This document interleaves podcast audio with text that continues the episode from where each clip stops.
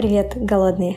Этот подкаст полезных знаний, даже больше скажу, необходимых современному человеку. Этот подкаст для тех, кто всегда в поиске информации и открыт этому миру. Меня зовут Лязат. Погнали! Сегодня второй выпуск нашего подкаста, и у меня в гостях основатель Soft Skills Казахстан, тренер по ораторскому искусству, мой сенсей. Владимир, привет! Представься, пожалуйста, нашим слушателям. Привет, привет всем! Да, как вы уже слышали, мое имя Владимир. Я любящий отец, э, муж, э, тренер по ораторскому искусству. Не по тому, что я хотел стать таким человеком, а так уж получилось. По призванию, как говорится. Вот, и здесь сегодня с тобой в подкасте будем с тобой говорить, слово молвить, так сказать, да. Сегодня хотелось бы затронуть такую интересную и актуальную на данный момент тему, как soft skills, и почему она важнее даже hard skills. Hard skills — это именно твердые навыки, которые нужны э, в профессиональной деятельности. А сегодня хотелось бы поговорить о именно мягких навыках soft skills. Как раз-таки Владимир об этом сегодня нам расскажет. С удовольствием. Потребность soft skills еще появилась на самом деле не сейчас, а она появилась, знаешь, а, в первобытно-общинном строе. Человеку нужно а, работать руками, но как только он начинает жить и коммуницировать с другими людьми, с другой общиной, начинает появляться навыки soft skills. То есть, когда мы делаем что-то руками, добываем еду, строим и так далее, это hard skills. А когда мы начинаем строить взаимоотношения с людьми, в социуме, в обществе. За это отвечают soft skills, те самые мягкие навыки. И так уж случилось, что сейчас в школе, в детских садиках, в университетах людей обучают, как добывать еду, людей обучают, как работать руками, как стать специалистом в той или иной области. Но единицы учебных заведений обучают тому, как выстраивать коммуникации и отношения с людьми. В связи с этим с чем мы сталкиваемся, да, что люди не, не знают, что такое жить а, с, со второй половинкой. Ни одно высшее учебное заведение не обучает этому. Что мы получаем на выходе? Человек заканчивает университет, он э, устраивается на работу, он не понимает, как работать в команде. Он не знает, что такое быть руководителем или лидером. Сейчас придумали, да, MBA программы, супер. То есть 4 года подряд я обучаюсь, я плачу 800 тысяч тенге в среднем минимально в Казахстане, да, обучение стоит. И на выходе я что получаю? Я прихожу на работу, и руководители мне говорят, забудь все, чему тебя учили, или иди на курсы повышения квалификации, которые стоят несколько миллионов тенге. Это единственный способ, как ты можешь, э, получается, развить свои навыки soft skills. Еще раз, да, обращая внимание на фокус, что э, человеку в любом случае необходимо что-то делать для того, чтобы он поел и свои базовые потребности, да, как по таблице, э, по пирамиде Маслу. Но для того, чтобы ему существовать в социуме, ему нужны другие навыки. И этому никто не обучает. Это и есть soft skills. Когда человек начинает строить свою семью, как строить отношения со второй половинкой, как э, вообще э, общаться с человеком противоположного пола. Этому никто же тоже не учит. А как воспитывать детей? Да, то есть, представляете, в принципе, самая основная часть нашей из жизни, из, из всего, что состоит наша жизнь, и то, как это устроено, нас этому не обучают. Нас обучают конкретно. Я вот буквально взял пример не просто так, первобытный строй, да. Буквально нас обучают тому, как убить мамонта, тому, как сделать камень в виде орудия труда. И нас обучают, как работать мотыгой. Все. Ну, ну, может быть, и нас еще могут обучить, как э, шить свою одежду, и как воевать, и как убивать. Это да. А как быть в этом обществе и существовать в нем так, чтобы работая своей мотыгой, э, своей, эм, своим копьем, своими орудиями труда, так ими работать, чтобы они не вредили другому человеку. Все войны, все конфликты исключительно из-за того, что люди во время коммуникации и построения отношений не проявляют гибкости. Следовательно, soft skills, да, это перевод дословный гибкие навыки. Это вот как-то так примерное объяснение тому вообще, что такое soft skills. Я думаю, в интернете есть очень огромное количество определений, но на сегодняшний момент, за эти три года развития именно soft skills в Казахстане, я сформировал именно такое видение, что а, в любом случае ты не можешь существовать без способности там бросать копье в мамонта. А, но для того, чтобы ты это делал во благо себя, своей семьи и своего окружения, тебе нужны как раз-таки надпрофессиональные навыки, soft skills. Да, и получается, soft skills — это именно те самые гибкие навыки, которые просто необходимы человеку для того, чтобы продвигаться по карьерной лестнице, строить бизнес, отношения, деловые, личные, семейные, с партнером, ну и просто быть успешным человеком. И мне интересно, Владимир, поподробнее, какие еще навыки входят в soft skills? Расскажи, пожалуйста. На самом деле в soft skills входит огромное количество различных компетенций. Есть лидерские навыки, и к лидерским навыкам относится очень много подразделов. Есть коммуникативные навыки, их называется еще социальные skills, ораторское искусство и так далее. Все входит сюда. Есть волевые skills, волевые навыки. То, что сюда относится, это тайм-менеджмент, эмоциональный интеллект. Есть и много еще других пунктов. Есть интеллектуальные навыки. Это системное мышление, аналитическое мышление, креативность, да, дивергентное мышление сейчас очень актуально становится. И есть digital навыки. Именно digital и бизнес навыки, они относятся к одному. Это умение строить элементарно маркетинговые процессы, запускать бизнес, то, что сейчас называют в современном мире личный бренд, репутация. Ну или, например, то, что делаешь ты сейчас, твои подкасты, это тоже один из скиллов, а, относящийся к блоку бизнеса и digital skills последнее время все чаще сталкиваюсь с таким модным понятием, как эмоциональный интеллект. Его еще называют эмоциональным коэффициентом EQ. Есть еще один вид интеллекта, Наверное, вы все с ним знакомы, IQ. Он больше отвечает за аналитические, логические способности человека, эмоциональный интеллект именно по распознаванию своих и чужих эмоций. И хотелось бы узнать, почему сейчас это так важно и нужно развивать в себе эти способности. А изначально, когда мы рождаемся, у нас не существует того самого IQ, той самой логики. А эмоциональный интеллект по природе своей это это и есть наша природа, это все наши инстинкты. Если простыми словами, что такое эмоциональный интеллект? Это способность различать свои эмоции и эмоции своего собеседника для того, чтобы управлять эмоциями своего собеседника и добиваться нужной тебе реакции. В силу этого, если ты не добился нужной тебе реакции, значит ты будешь менять свои эмоции до тех пор, пока они не повлияют на эмоции твоего собеседника, которые приведут тебя к нужной тебе реакции. Это самым простым способом можно назвать, это манипуляция. И все. Объяснено вроде с одной стороны сложно, но проще нет объяснения. Я буду усовершенствовать свои эмоции до тех пор, пока не добьюсь э, от тебя, например, да, нужной мне реакции. Есть в нашей голове левое и правое полушарие, то, о чем мы говорим, креативно отвечающее за эмоции и логика. Вы об этом, наверное, много, многие слышали. Но если идти гораздо глубже, то есть внутри нашего мозга, прямо в самом центре, глубине, от которого исходит спиной мозг и все остальное, вся наша нервная система, а, он называется рептилевидный мозг. Это то, что было у животных а, несколько тысяч лет назад.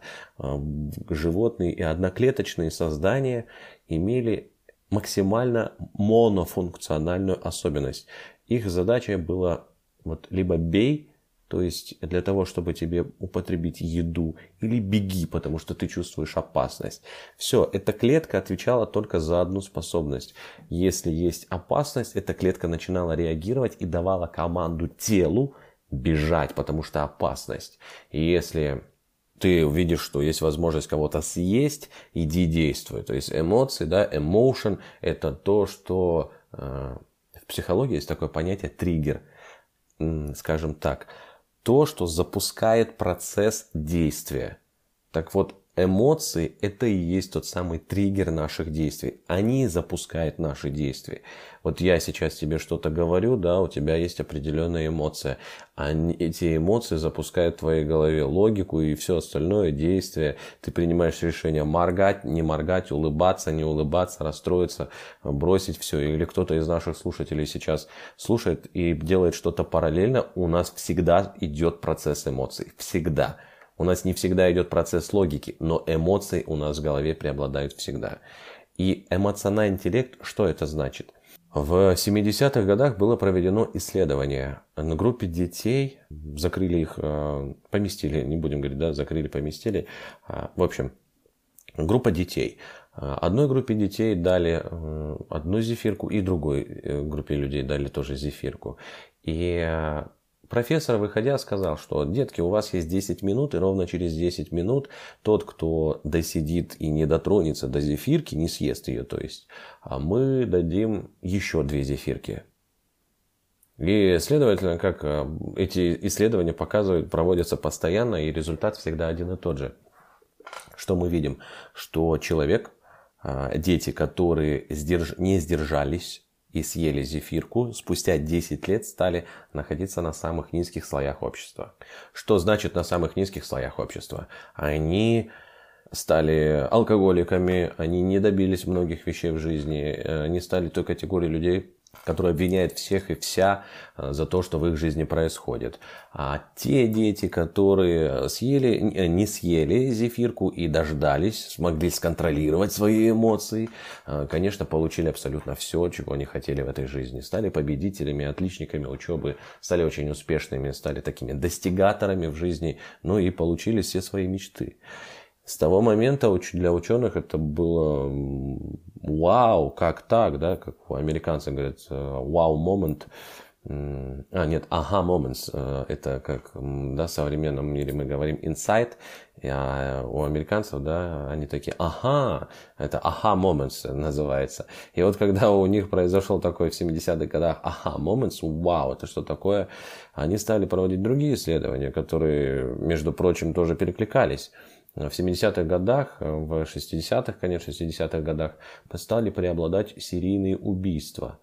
И стали появляться маньяки различные и люди, которые зверски просто расправлялись над другими людьми. Для психологов, для ученых это было вообще нонсенс. Это как так вообще можно жестоко поступать с людьми не в военное время, а издеваться над обычными там, мужчинами, женщинами, детьми и стариками. И что сделали ученые? Они взяли самого жестокого серийного убийцу и поехали к нему в тюрьму. Он сидел на пожизненном строке. И задали ему несколько вопросов. Они попросили его рассказать о том, как он убивал свои жертвы. И рассказывая историю о том, как он одновременно одной рукой душил э, своего друга, а другой рукой душил своих родственников, близких, своих бабушку и дедушку, а, он рассказывал это абсолютно хладнокровно. И ученых ужаснуло даже не сам факт того, что он их душил настолько зверски, а то, что его IQ да, его, то есть логические способности, рациональные способности приблизительно эм, чуть-чуть э, не доставали до IQ самого Эйнштейна. То есть он был невероятно умным. Он был очень огромный физически, 2 метра ростом, у него были огромные руки. Но на вопрос, а вы испытывали какое-нибудь сочувствие или сожаление к этим людям? Он сказал ни капли. И вот тут тот самый ответ, где мы можем понимать, что IQ и, то есть эмоциональный интеллект гораздо важнее. Его школа, его жизнь научила быть умным. Вот то, о чем мы как раз-таки говорили про первобытные э, soft skills и так далее. А вот эмоциональному интеллекту, контролировать свои эмоции, не поддаваться своим зверским инстинктам, не кричать там, где нужно кричать, держать себя в руках и уметь контролировать свою агрессию, ресурсное состояние, вводить себя, уметь считывать, что же происходит в голове и в душе у человека, который рядом с тобой находится, в семье, дома. Это и есть эмоциональный интеллект. И мы применяем его для чего? Для того, чтобы быть гибким, для того, чтобы добиваться того, чего тебе нужно, а не просто как упертый баран переть, переть и так далее. Поэтому soft skills это такое, 80% это эмоциональный интеллект. А вот мы обсудили, что нужно развивать коммуникативные навыки, гибкие навыки, и здесь может возникнуть встречный вопрос. А как лучше это делать, чтобы тебя лучше понимали? Вот э, сказала, да, ты, что soft skills, коммуникативные навыки. В soft skills есть также ну, такое, э, например, направление, как умение решать, видеть и решать проблемы. Э, в soft skills есть также такое понимание, как тайм-менеджмент и целеполагание. На чем это все основывается? Это основывается на том, что каждый раз, когда ты хочешь выстроить эффективные коммуникации, тебе нужно задаваться вопросом, а зачем тебе коммуницировать? Большая часть людей коммуницирует ради коммуникации. Знаешь, как вопрос ради вопроса, конфликт ради конфликта. Э, и просто там, разговор ради разговора. То есть нету какого-то смысла. Человек не может найти общий язык с другим человеком, потому что он не ставит цели во время разговора. Нужно просто-напросто спросить себя, что я хочу, чтобы мой собеседник понял после моей например, речи после моего выступления, после моей коммуникации. Если мы хотим, чтобы у нас появилась эффективная коммуникация, нужно в первую очередь задаться вопросом, что я хочу. Я хочу, чтобы мой собеседник понял, что soft skills – это самые необходимые навыки в жизни. Супер. Как только ты сформулировал цель для себя в своей голове, ты способен дать эту мысль человеку. В большинстве случаев человек не может найти общий язык с другим человеком не потому, что он не умеет находить общий язык, а потому, что он не знает, как донести свою мысль до человека. Это, конечно, дорогу ему в ораторское искусство, уметь формировать свои мысли. А второе – это способность установить контакт. Что такое установление контакта? Это внимание. Или другими словами скажу так, если вы идете на рыбалку и хотите поймать рыбу, то глупо будет рыбу ловить не на червячка, а на бутерброд. Да? Почему бутерброд? А я люблю бутерброды. Вот поэтому я буду рыбу ловить на бутерброд, а не на червячка. А, примерно, да, мораль уже ясна, метафора. Если вы хотите установить контакт с человеком, нужно вызвать у него доверие, нужно стать для него другом. И общаться с ним как с давнишним другом. Что это значит? Называть его имя. Имя для нас самое важное и значимое в этой жизни. Если вы называете имя в течение нескольких первых э, секунд вашего знакомства, то человек начинает ощущать определенную привязанность к вам. Я иду по городу, кто-то крикнет «Володя!» Я обязательно обернусь. А вдруг меня? Ну, это не меня звали, да? Но будет желание, а вдруг все-таки это меня? Имя – это самое дорогое, что у нас есть. Следующий пункт – это давать человеку то, что он хочет, и говорить то, о чем он хочет. Если он этого не хочет рассказывать, здесь эмоциональный интеллект нам нужен, мы должны суметь это откалибровать, увидеть, хочет он говорить об этом или нет, значит мы не будем об этом говорить. Мы всегда должны давать человеку то, что он хочет. Вплоть до того, что не только темы обсуждения мы должны ему давать такие, которые он любит, и мы должны это увидеть по жестам, по тому, как он одевается, по его эмоциям. Это и есть твоя гибкость, когда ты способен как э, кто хамелеон, то есть э, в нужном месте стать таким, в другом месте стать другим. Но также тут идет еще и подстройка по голосу. То есть если рядом с тобой человек, у которого тихий голос, не нужно с ним разговаривать громко. Нужно говорить точно так же, как и он, тихо. Если у него медленная речь, нужно говорить с ним медленно, так же, как и он. Если у него быстрая речь и громкая, соответственно, нужно подстраиваться под него. Для чего это делается? Для того, чтобы он внутренне ощущал «Вау, он точно такой же, как и я. Я хочу с ним общаться, я хочу с ним дружить». Тогда, конечно, у вас коммуникация строится, вы знаете, чего вы хотите, вы знаете, как наладить эту коммуникацию. Вам остается только одно – идти вместе по жизни и завершать большие планы. Вот здесь, мне кажется, у многих может возникнуть такой вопрос, а зачем мне общаться с таким человеком, который меня не принимает? Я не буду подстраиваться под других. А вот это и есть э, прямой ответ относительно того, что ну, это называется отсутствие гибкости. Другими словами, это, конечно, можно всегда так да, ради бога, не, не, не выстраивай отношения, не делай ничего, попробуй сам. Вот э, это равносильно тому, что если бы первобытный человек, да, там, пошел на убивать мамонта, да, а ему навстречу вышли три человека. которые хотят тоже убить этого мамонта, да. Но мы же в жизни, я сейчас не буду описывать бизнес-ситуации какие-то, я исключительно на примитивном уровне. И вот он стоит такой и говорит ему, ты вы вот знаете что, ребят, вы расступитесь, а я пойду к своему мамонту, а вы примите меня таким, какой я есть. Я не хочу устанавливать с вами контакт, и я не вижу смысла нам с вами дружить. А они скажут, не, дружище, это ты нас прими такими, какой я, какие мы есть. И мы тебе не будем уступать в своем. Мы хотим забрать этого мамонта. Вот и все. Вот ответ на твой вопрос, понимаешь? Если у тебя стоит цель чего-то достичь, и на твоей линии жизни встречаются люди, ты же не можешь их убить, уничтожить там, ну хотя люди на это идут.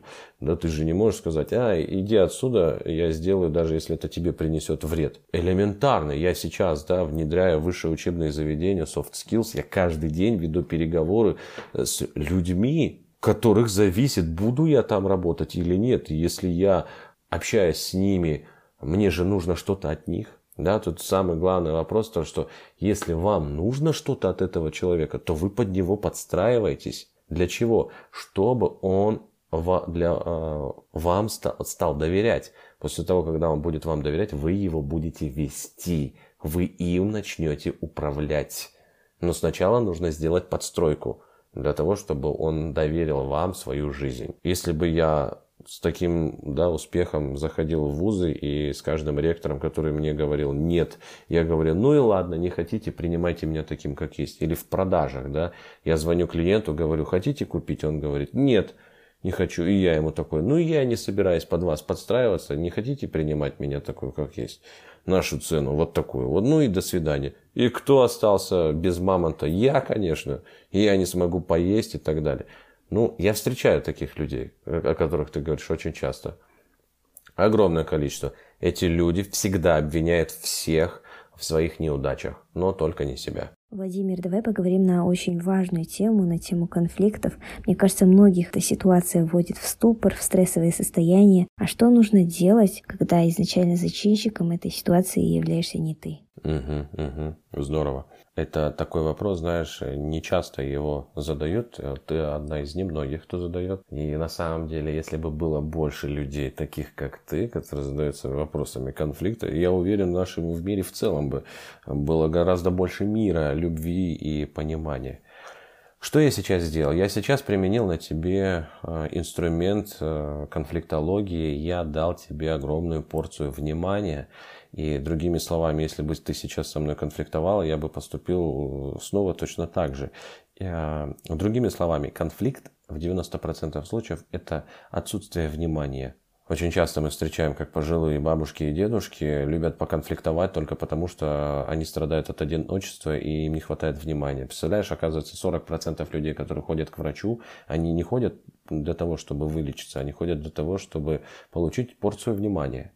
Если человек не получает внимания в детстве, он не дополучал любовь, он не дополучал внимания, он в априори будет очень агрессивным, вспыльчивым человеком, конфликтным человеком, будет цеплять всех остальных.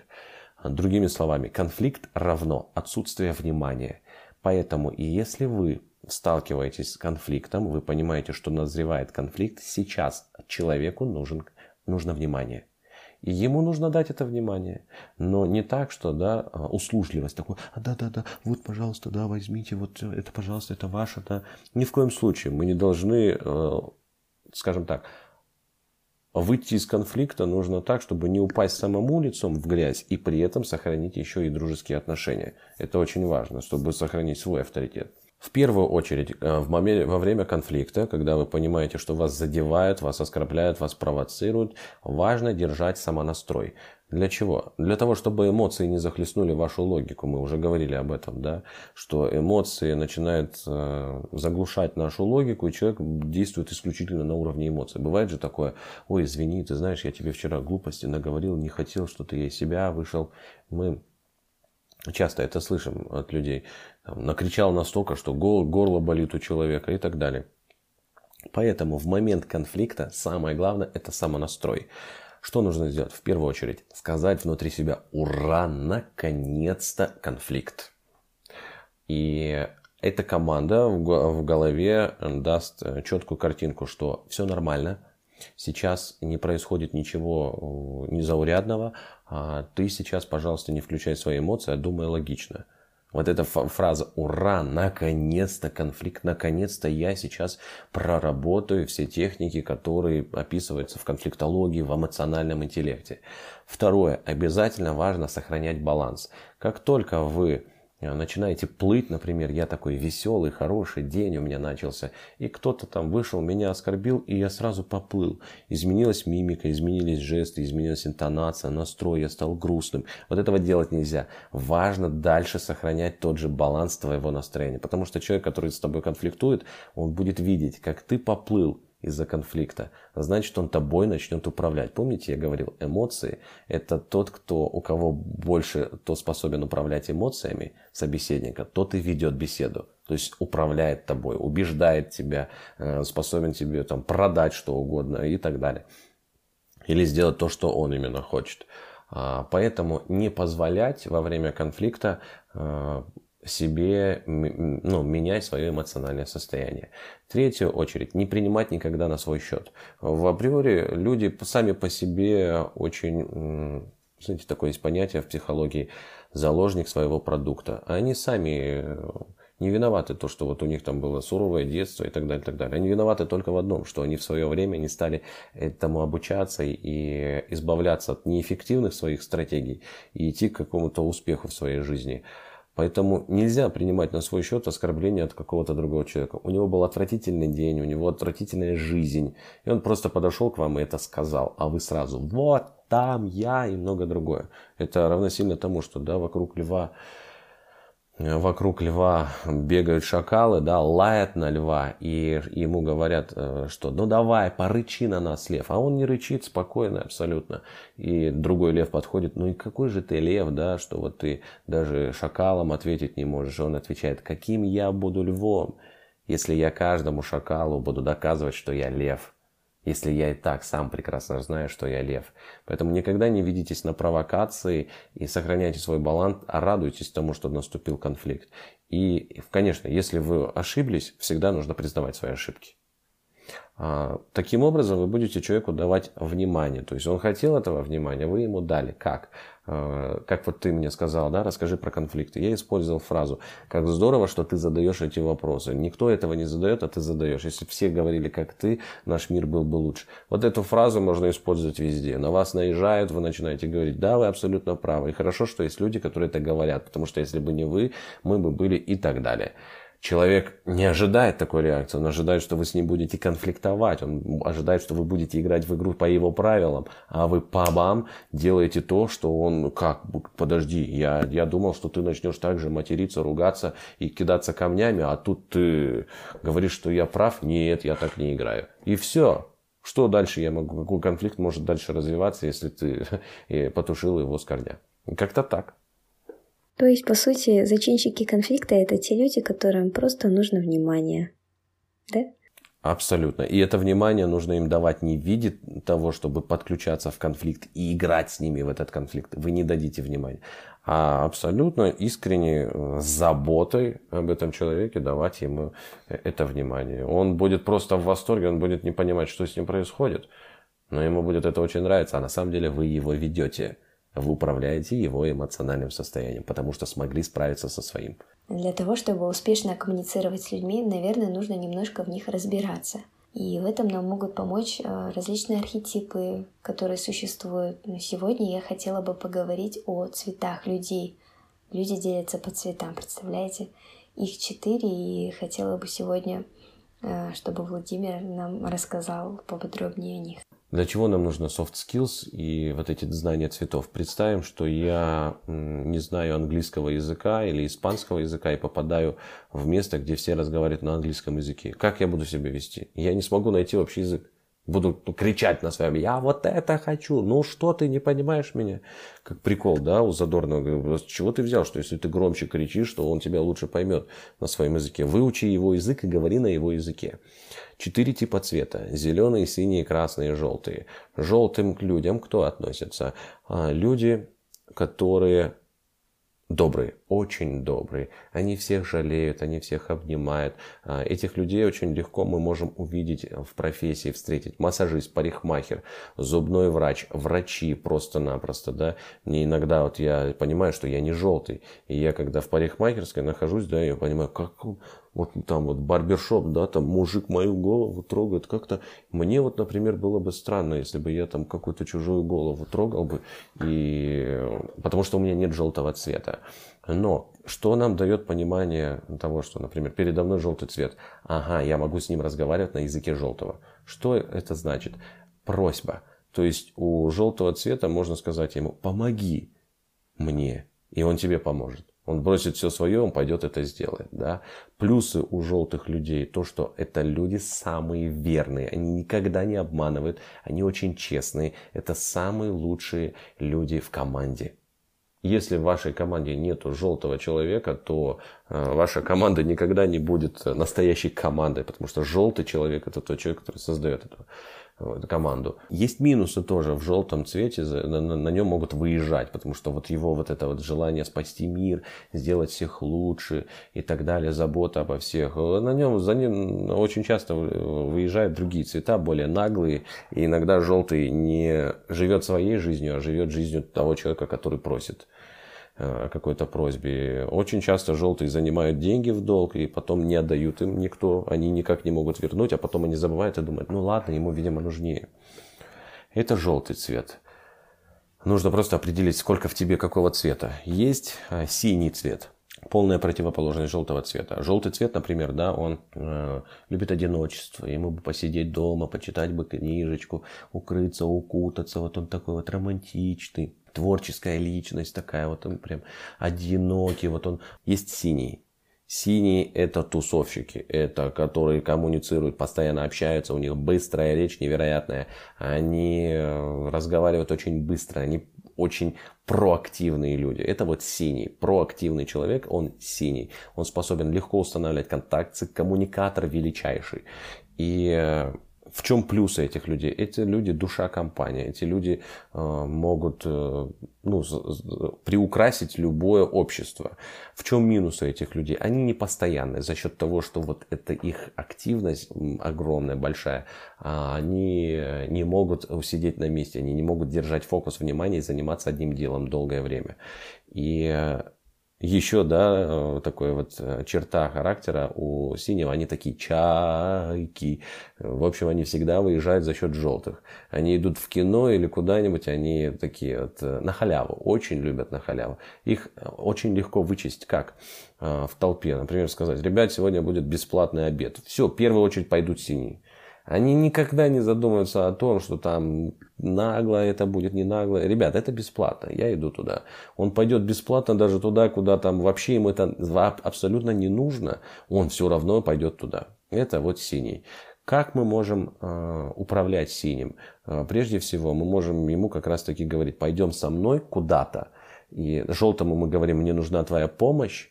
И э, я без тебя не справлюсь. А синему мы говорим наоборот, пойдем со мной, там будет весело. Пойдем со мной, там без тебя скучно. Пойдем со мной, там будет очень много бесплатной еды, жвачки и многого другого. Вау, круто, супер, я пойду туда. Минус синих людей в том, что они не способны использовать вот эти коммуникации во благо своих целей и своего успеха. Зеленый цвет – это системщики, очень системные люди, которые э, очень аккуратные, это дотошные, финансисты, бухгалтера и так далее, так далее. И, и э, они очень строгие, они очень четкие, это администраторы, системные администраторы, все такое по полочке, вот у них все в секунду в секундочку происходит, они знают, у них разложено в голове просто идеально. Э, такие люди менее творческие и Опять-таки, это человек, очень хороший человек в команде. А, они очень похожи с желтым, но зеленый э, считает желтого, он просто говорит, да, он идиот, и все. Э, Зеленые не бесцеремонные такие люди, они достаточно э, очень прямолинейные люди, зеленые. И, например, если желтый дает деньги просто так, да, а зеленый обязательно даст с процентами, и не дай бог ты ему не вернешь вовремя эти деньги. А, хорошие зеленые люди в команде. Они очень системные и очень честные. Вот зеленому дашь задачу, сделай вот так вот. А он сделает не просто вот так вот, а он выложится на тысячу процентов, сделает во много раз больше.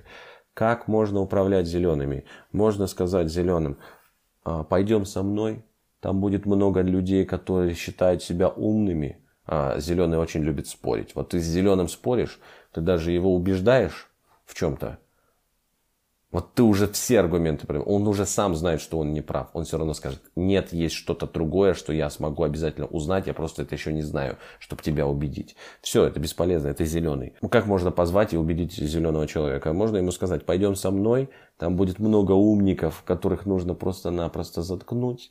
Мы с тобой сядем в конце э, парты, на, на задний ряд, нас никто не будет трогать. Зеленый, как и желтый, они любят одиночество.